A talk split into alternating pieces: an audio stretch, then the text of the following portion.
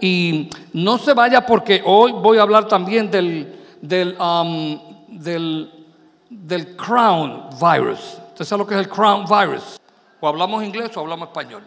Es el crown virus o si no, el coronavirus o el virus corona. Ese es. Voy a hablar también del coronavirus y usted va a aprender algo también del coronavirus, pero sobre todo va a aprender de la corona que usted tiene en el cielo.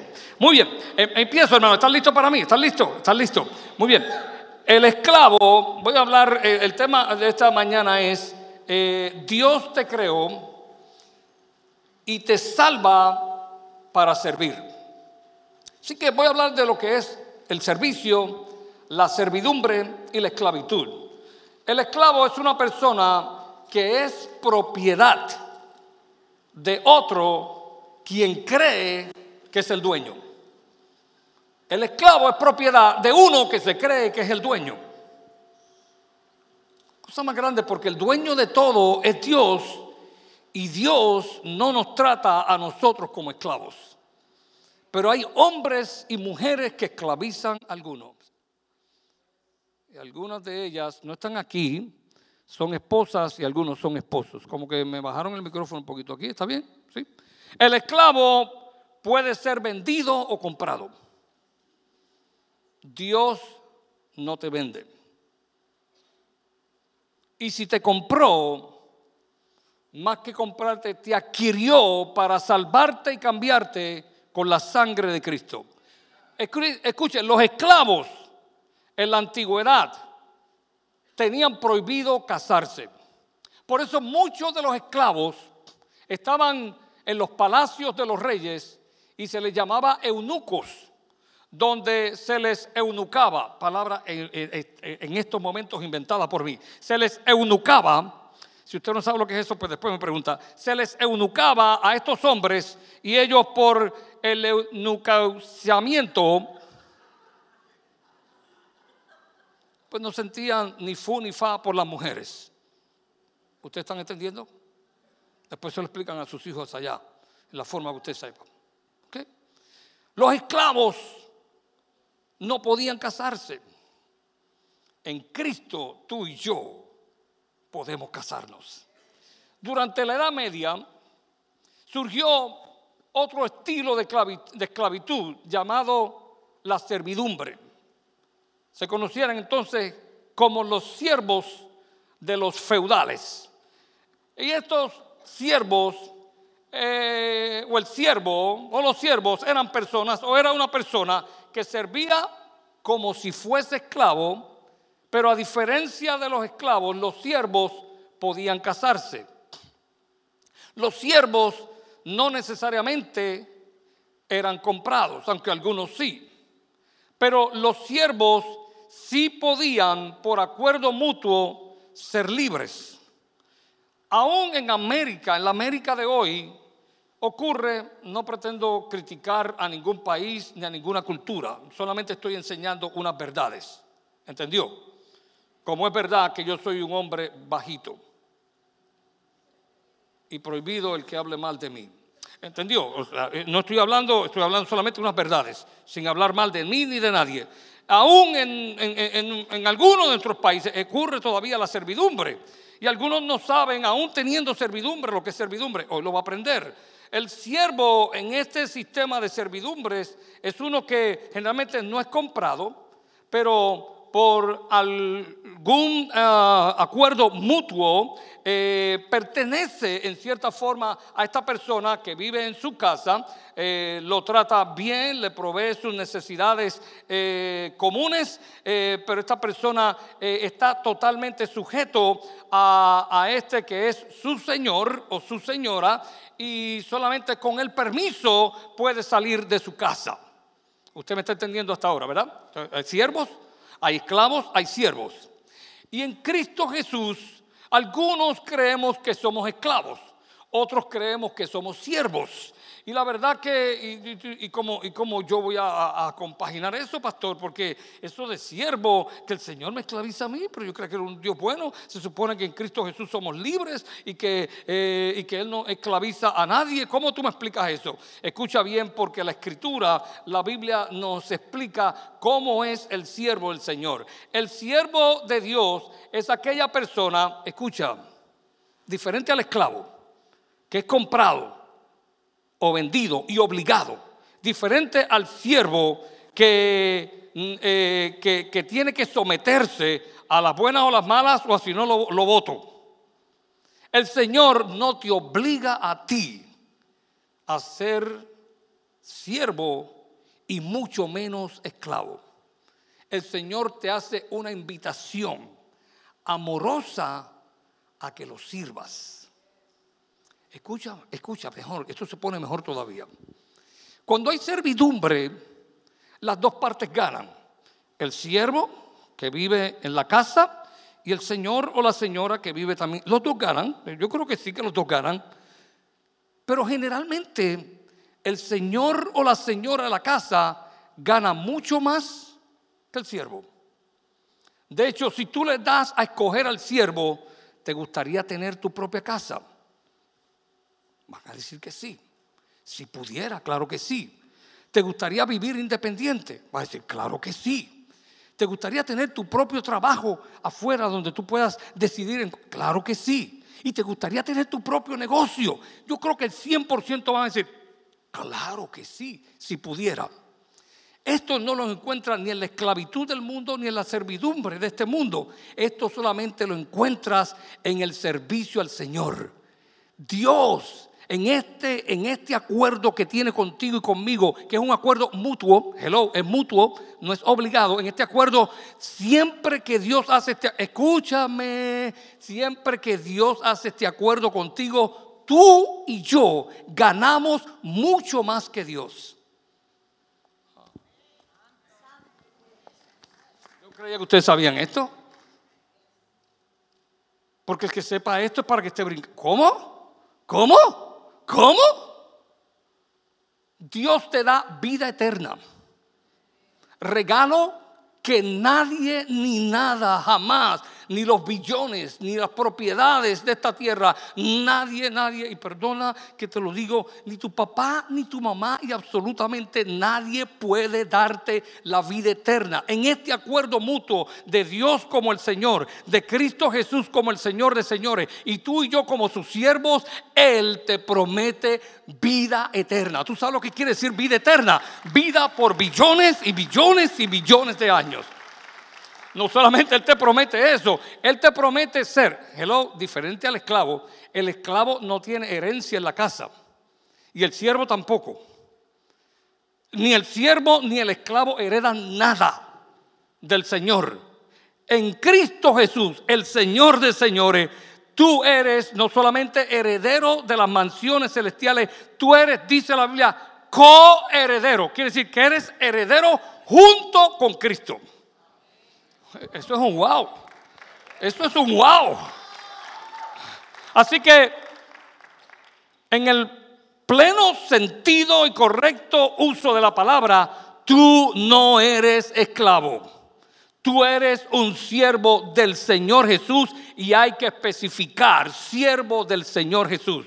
Tú te puedes casar, tú puedes tener tu propio trabajo, tú puedes tener tu propio negocio, más aún Él te capacitó, Él te dio habilidades, capacidades, dones, regalos, profesión y todo lo que tú necesitas para que tú tengas tu propio trabajo y si tú quieres tu propio negocio y Él te bendice. Y mientras más bendecido tú seas, mientras más tú tengas, más Dios se alegra por lo que tú tienes. No solamente eso, Dios te trata, puede aplaudir si quiere, puede aplaudir, no hay problema, puede aplaudir porque yo creo que estos aplausos son para el Señor. La diferencia entre el Señor Jesús y los señores que tú y yo hemos conocido o hemos oído. Dios no solamente te capacita para todo esto, sino que Dios te lo permite y te prepara para eso. El Señor, de los que conocemos en la historia, no quiere que tú lo dejes jamás. Esto es más, esto es más grande todavía. Aún si tú te portas mal, y yo también, el Señor Jesús, dice la Biblia, Él permanece. ¿Tú sabes lo que es permanece? Este fue mi compromiso contigo, aquí estoy. Tú lo cumples, yo lo cumplo. Y si tú me fallas, yo permanezco fiel, esperando que tú regreses, no para condenarte ni castigarte, sino para abrazarte, besarte, darte el nuevo vestido, darte el anillo que nos comprometió, bendecirte y seguir con mi compromiso de darte vida eterna. No te castigo, no te reprocho, no te pateo, no te empujo, no te avergüenzo. Al contrario, me gozo que volviste aquí donde yo te estaba esperando. Wow, eso es un wow. Eso es un wow. Pero no podemos olvidar que Dios quiere que tú le sirvas. Y que cuando Dios quiere que tú le sirvas, contrario a los hombres, lo que Dios quiere es bendecirte más. ¿Y cómo se come eso? Diría un puertorriqueño. Yo no sé cómo se come eso, pero te lo voy a explicar. Los que somos padres, las que son madres,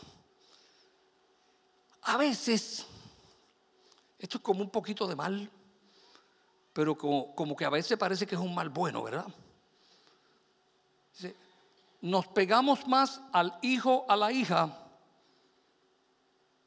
que más nos sirve. Lo bendecimos más, ¿verdad que sí? ¿Sí? Y el otro hermano y otra hermana se quejan. Papi tiene a ese favorito, mami tiene a ese favorito. Lo que tú no te das cuenta que ese favorito o esa favorita, que en realidad quizás no es muy bueno, pero ese favorito, esa favorita le da a mami y a papá mucho más de lo que tú das. Y papá y mamá, apúntalo ahí para que se lo diga a tus hijos, lo que necesitas es más abrazo, más besos, que tú le pases el pelo a mamá, aunque lo tenga medio kinky ella se, y tú le dices, está lacio, más lacio el pelo, mamá. Y ella te lo cree y ella se goza contigo. Y tu papá, aunque se vaya quedando calvo, tú le pasas la manita por la calvita y dices que frito está y él no se ofende. Y tú te pegas más a papá y papá se, pega más a ti. ¿Usted me está entendiendo?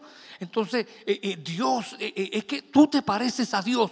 ¿Por qué? Porque tú eres a la imagen de Dios. Mientras más tú te pegas a Dios, no es que Dios te tiene a ti como favorito, es que más Él te bendice. Porque en este negocio de ser, de ser siervos con Dios, mientras más tú te pegas a Él, más tú ganas. Dios no gana mucho, tú eres el más que gana. Dios no necesita que tú le digas que eres bonito y que Él es grande y que Él es poderoso y que es más grande que la montaña y más grande que el gigante y que tú le cantes y que tú brinques y que tú saltes y que mientras tú haces eso, más Él te bendice a ti. ¿Qué diferencia es servir a Dios y servir a los hombres? Dios no te lleva una cuentita, un librito. Fallaste en el compromiso te quedaste esta mañana y no viniste a la iglesia, canto de vago, irresponsable, sinvergüenza, tataná, hijo del... Él te pasa la mano y te busca. Dice un profeta, dice un profeta, tú, oh Dios, me sedujiste a amarte. Dios te seduce a amarlo aunque tú te portes mal. ¡Wow! ¿Qué clase de Señor nosotros tenemos? Entonces, Dios te creó, Dios te creó y te salva para que tú seas siervo y sierva, para que tú sirvas. Y te voy a decir lo más grande que tiene Dios en esto de servidumbre. El que tiene esclavos, todo lo que le pide al esclavo es para qué? Para mí, para mí, para mí, para mi casa, para, mi, para mis propiedades, para mis animales, para mi finca, para eh, mis automóviles, para, para todo lo que yo tengo. Y, le pide, y le pide, y le pide, y le da una migaja de lo que el esclavo hace. ¿Se puede decir eso? El que tiene siervo es mejor. El que tiene siervo lo bendice, le da casa, le, puede comprar hasta un carro para que lo use si es necesario. Estos son los siervos modernos. Eh, le da la comida, le da un cuarto. Generalmente puede comer con él en la mesa. Otros, otros señores, no, no, no. Eh, tú comes otra comida aparte, no la mía, no, no la misma. Otros son más buena gente. Dice, puedes comer la misma comida que yo y mi esposa y mis hijos comemos, pero en la mesa de nosotros. No, esto está privado. Tú tienes aquella mesa ya, está bien. Pero Dios, el Señor de señores, Él te invita a su mesa, a comer en su mesa manjares deliciosos, inigualables.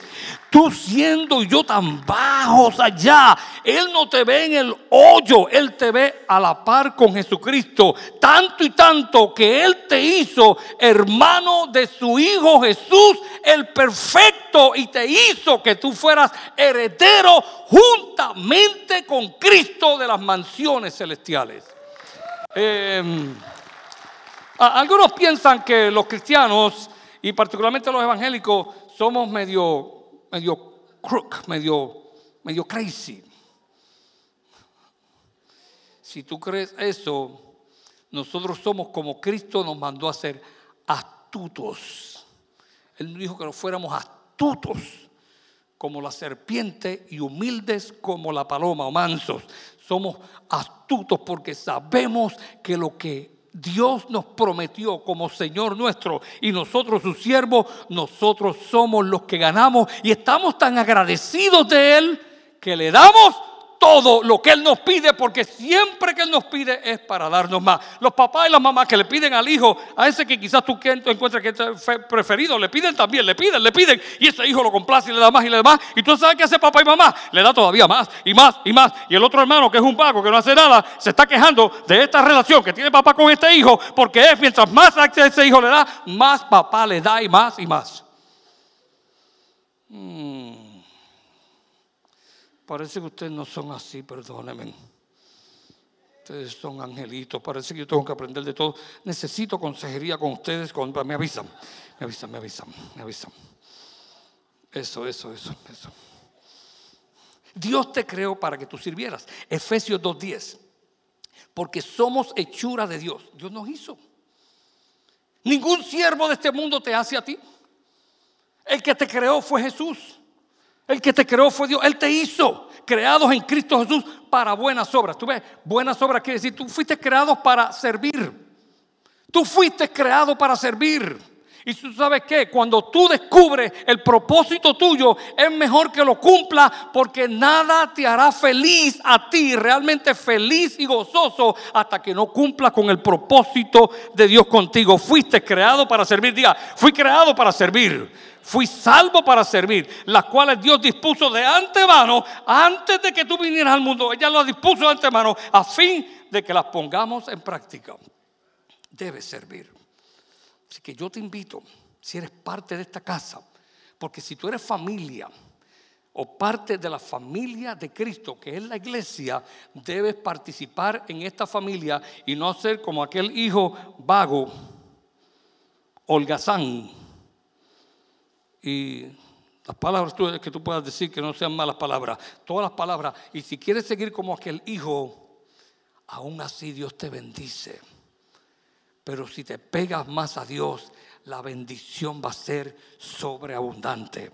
Así que si eres parte de esta casa, de esta familia, yo te animo.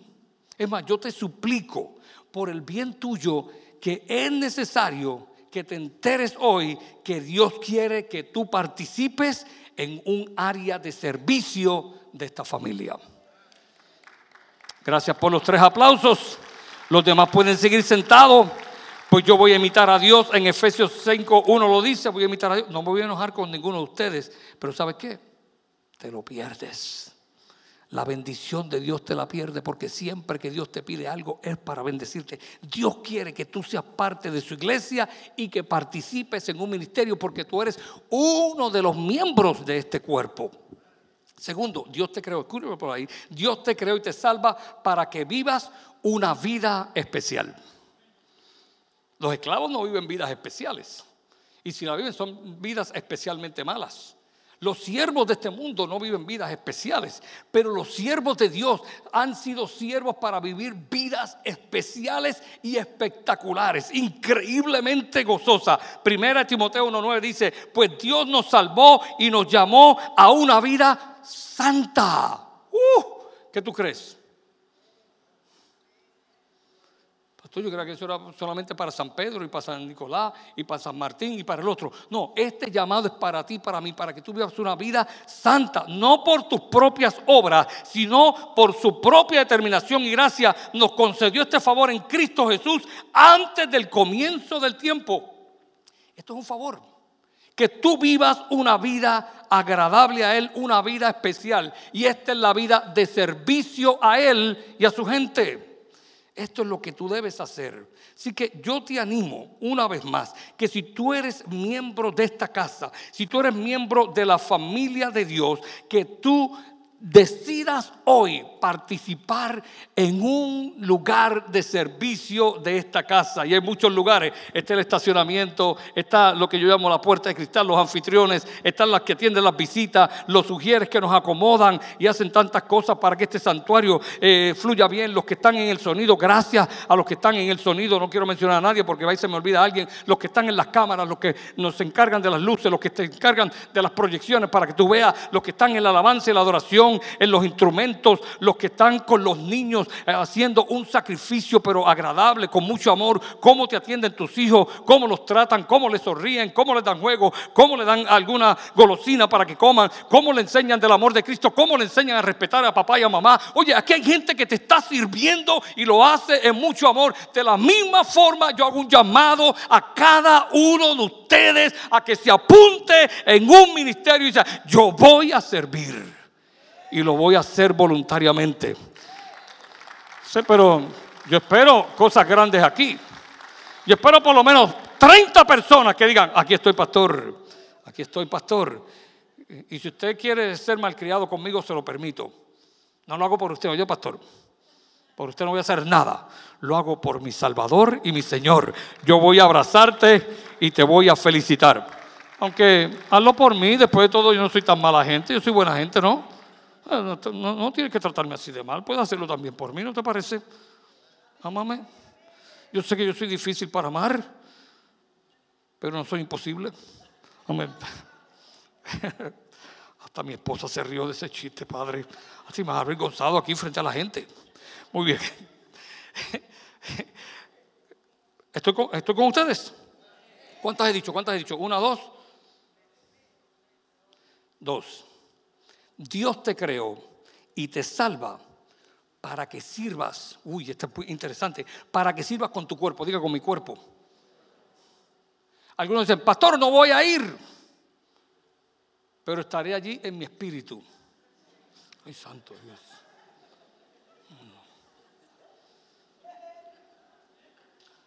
El único que está aquí en el Espíritu es el Espíritu Santo.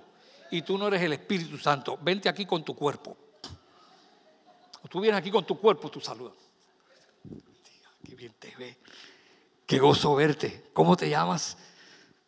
Yo soy fulano para servirte. Yo trabajo en la música, yo trabajo con los niños. Yo soy el que bota la basura aquí. Por eso este templo está limpio. Gracias al Señor y gracias a mí. Por eso esta alfombra está así. Por eso estas luces están así. Por eso aquí no hay apagones, porque aquí se paga la luz. Mira, yo soy el que contribuyo aquí. Mira, yo soy el que atiendo a los jóvenes. Esos jóvenes que a veces me dan una candela, porque yo les digo que no te enamores de aquella y que no te acuestes. Y, y yo tengo paciencia y sigo con ellos y sigo con ellos. Yo soy el que te atiendo a los hijos. Yo soy el que hago esto.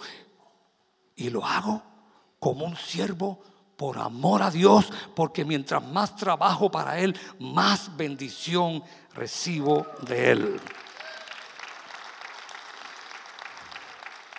No sé, pero yo creo que estoy enseñando bueno. Romanos 12.1 dice, por lo tanto, hermanos, tomando en cuenta la misericordia de Dios, les ruego que cada uno de ustedes, ¿quién cada uno?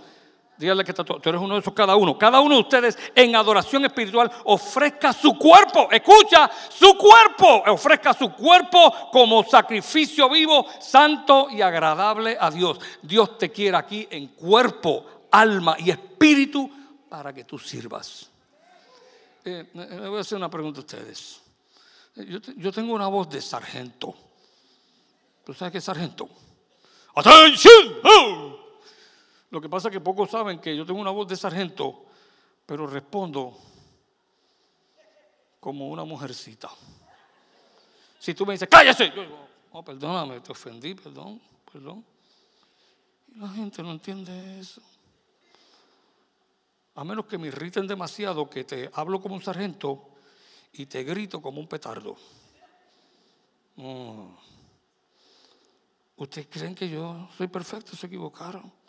Yo estoy todavía en las manos del Maestro y de mi Señor, que cada día me va cambiando. Y si tú no necesitas más cambiar, pídele al Señor que te lleve hoy mismo y te mueras porque te vas a dañar conmigo. No es un favor que le estás pidiendo al Señor. Llévame porque estoy pastor me voy a dañar, Señor, porque mira para allá las cosas que Él ha dicho aquí, las barbaridades. Pero que algunos de ustedes son unos bárbaros. Pero Dios está en el proceso de cambiarnos a cada uno, porque Él nos ama como siervos y Él está en el proceso de cambiarnos. Amén. Te voy a decir tres palabritas del coronavirus. ¿Cuánto quieren hablar del coronavirus? Mira el coronavirus. ¿Y, ¿Y qué tiene que ver eso, pastor? Dile que está tu lado, escucha y entiende, que ya tú verás. Si escucha y entiende. Y para escuchar hay que qué. No, para escuchar hay que qué. Ustedes lo dijeron, cállate la boca. Tienen que escuchar, tienen que escuchar ahora. Puedes apuntar. El coronavirus es un virus que se presenta con síntomas. ¿Qué son síntomas? Bien sencillos. Son cosas que tú sientes. Wow, pastor, de verdad. ¿Sí? Tú sientes escalofrío. Yo no puedo sentir los escalofríos por ti. Tú sientes que hay una congestión aquí. Tú sientes que estás corto de respiración. Tú sientes que la nariz está tapada o está corriendo. Tú sientes una fatiga. Una yo no siento eso. Síntomas son cosas que el paciente siente. Y tú sabes, los síntomas son síntomas que no son específicos. Porque ¿quién no ha tosido en esta vida? ¿Quién no se ha sentido un poquito congestionado, un poquito apretón de pecho, un poquito de congestión nasal, de la nariz corriendo con, tú sabes, con, con líquidos verdes, amarillos, blancos, etcétera? Todo el mundo, todo el mundo. Así que eso, eso, mira, con eso, don't preocupes, dase bobbery. No le caso a eso. Si estás tosiendo, coronavirus. Coronavirus, nada, ignorancia virus. Quédate calmado. Pero déjame decirte, hay una señal, diga señal, señal. esto es ni Telemundo sabe esto. Oye, míralo, véame hoy a las 6 de la tarde, voy a estar por Telemundo hablando del coronavirus, pero mira, ni Telemundo sabe esto, usted lo va a saber. Hay una señal, diga una señal, una señal. Una señal que aunque no es específica, yo te aconsejo a ti que tú estás tosiendo, tienes la nariz corriendo, ¿ok? No la vayas a parar, no hay, freno para eso. Eh, eh, eh, y tienes un poquito de malestar y te da fiebre. Escucha, fiebre no es un síntoma es una señal. La diferencia entre síntoma y señal es que la señal se mide, se detecta. Hay un método para medir. La señal se mide. Oye, tú tienes fiebre y yo le tomo la, temperatura del paciente y no tiene fiebre y mi país dice lo que tiene es fiebre de pollo.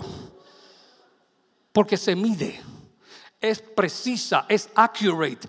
Hay una señal. Y déjame decirte, aquí voy a la cuarta, apúntate que esta es la mejor, esta es la mejor, esta es la mejor, esta es la mejor.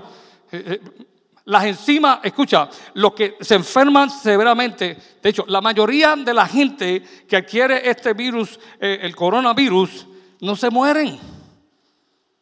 Más del 94%, quizás hasta un 96%. Eso es casi el 100%. No se mueren. Así que mira, si te da, don't preocupes, dase bobri, vas a salir adelante. Con calma. Decirles una cosa, pastor, hacerles otra. Pero cuando tienen estos síntomas y se van deteriorando, hay otra señal que nadie la puede ver.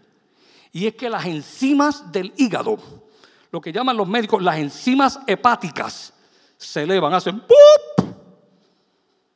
Así que vete mañana al doctor para que te cheque las, enzimas. Deja eso, cálmate. Tú ni tienes ni fiebre de pollo, muchacho. Las enzimas hepáticas. Y tú sabes, cuando esas enzimas hepáticas se elevan, que generalmente el paciente ya está en una cama, eso se llama un una señal ominosa. Por favor, no le ponga ese nombre a una hija tuya, ominosa. Ominosa quiere decir peligrosísima. En inglés, ominous sign, un sign ominous, un ominous sign, no es domino, ominous sign, una señal peligrosa. Cuando esa señal está, es peligrosa. ¿Y qué tú me vas a decir ahora? Eso, atiéndeme ahora. El no servir en el cuerpo de Cristo es una señal ominosa, peligrosa. Cuando tú puedes servir, por lo menos limpiando la puertita del polvo, estar seguro que el hacer está bien, en la puerta dando la bienvenida a alguien, en los niños ayudando a registrar.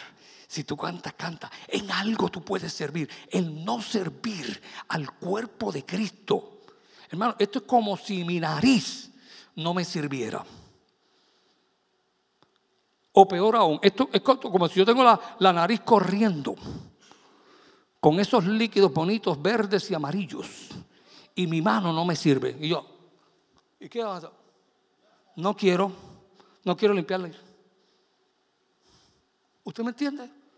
Eso es peligroso cuando mis manos no sirven para ayudar a mi cuerpo. El usted no servir en la iglesia es una señal ominosa, peligrosa. ¿Por qué? Porque la señal señala que hay algo serio en usted. Y tal vez, para aliviarlos, tal vez el problema en usted soy yo. Vi unos cuantos hicieron así. No es que me estaban dando la razón, es que me estaban, tú sabes, me imitaron. Y me digan así.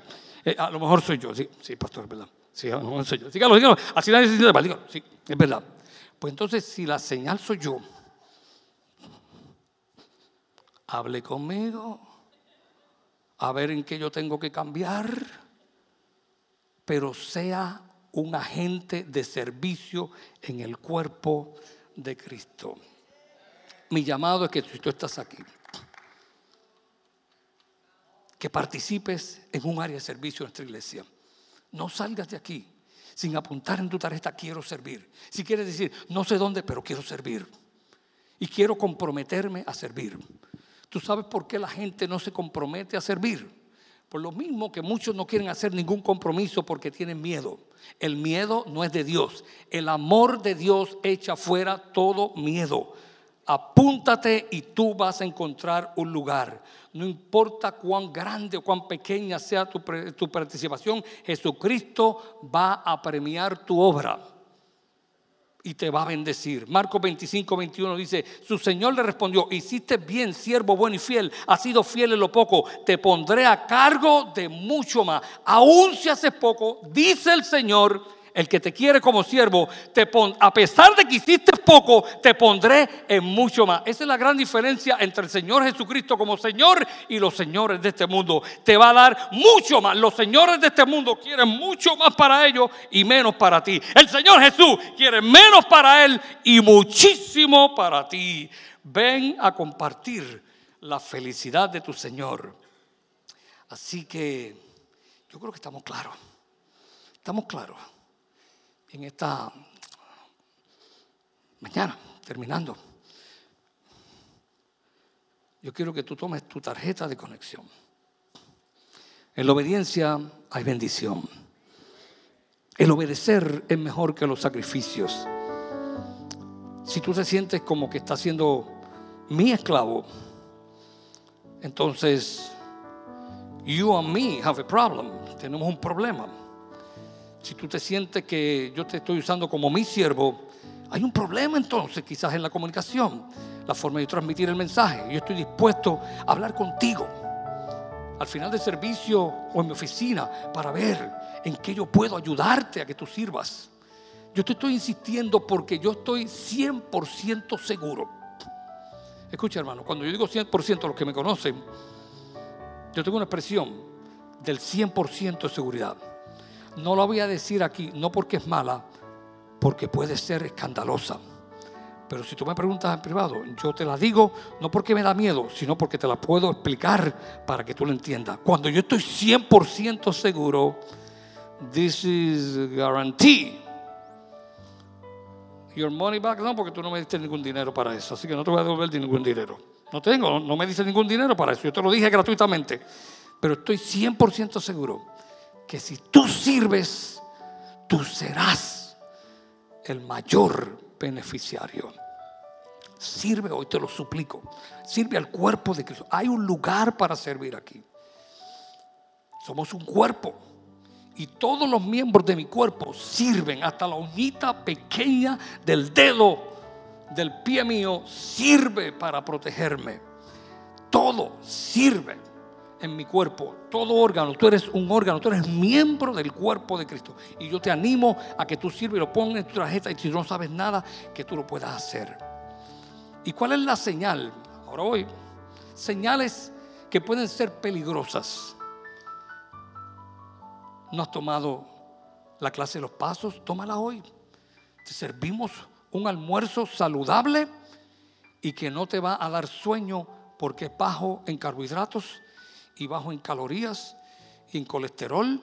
Además tiene un poquito del colesterol, pero el colesterol es gratis porque no te lo eh, es free cholesterol, porque no te lo cobramos. Así que puedes participar. Vamos. Y hasta con un chistecito, la verdad que somos una iglesia especial, de verdad. Decimos las cosas para que no te duelan, pero te las decimos también en amor. Y si te duelen, pues tú sabes, nos excusamos y decimos, vamos a tratar de nuevo, a ver cómo me sale la próxima vez un poquito mejor. ¿Está bien? Apúntate, toma la clase de los pasos. Vete a un cara a cara, asiste a un cara a cara. Decídete a participar en un ministerio. Ven a los grupos de amigos. Estas son las señales que tú vas a comenzar a servir en un ministerio. Enemigos enemigos de participar en un ministerio. Número uno, la crítica. Imagínate mi mano quejándose porque tiene que limpiar la mucosidad de mi nariz o la cosa amarilla que sale de mis oídos. Y otras cosas peores que esa. Imagínate mi mano quejándose y yo sé que te tengo que limpiar. Y esto sale por un orificio, yo sé que te tengo que limpiar. La queja es el enemigo de la participación. Imagínate mis ojos envidiando a mis orejas, porque ellas son las que escuchan todo. Crítica, envidias y otros temas son los que los enemigos de que tú sirvas en la iglesia hoy sirve. Tú puedes. Si es verdad lo que dice la Biblia, yo lo creo que Dios te creó y te salvó para que sirvieras, tú debes servir. Pero sobre todo yo te invito hoy que en esa tarjeta de conexión tú la llenes, hermano. Yo quisiera que todo el mundo la llenara. Yo, mismo la voy a llenar frente a ustedes y, y nos despedimos. En cinco minutos estamos fuera de aquí ya. No vamos a hacer un llamado al altar, aunque yo voy a estar aquí para orar por ti si tú necesitas mi oración. Pero si tú estás aquí y ya sirves o quieres servir, pero nunca has confesado a Jesús como tu Señor. La Biblia dice en Romanos 19, diga 19, 19, 19, Roma, no, 19, que si tú confiesas con tu boca que Jesús es el Señor y crees en tu corazón que Dios lo levantó a los muertos, serás salvo. Y antes de partir de aquí, yo quiero hacer esta oración todos juntos, para no avergonzarte. Todos juntos vamos a confesar con nuestra boca que Jesús es el Señor y creemos en el corazón que Él resucitó a los muertos. Y bajo esta confesión, esta creencia, somos salvos.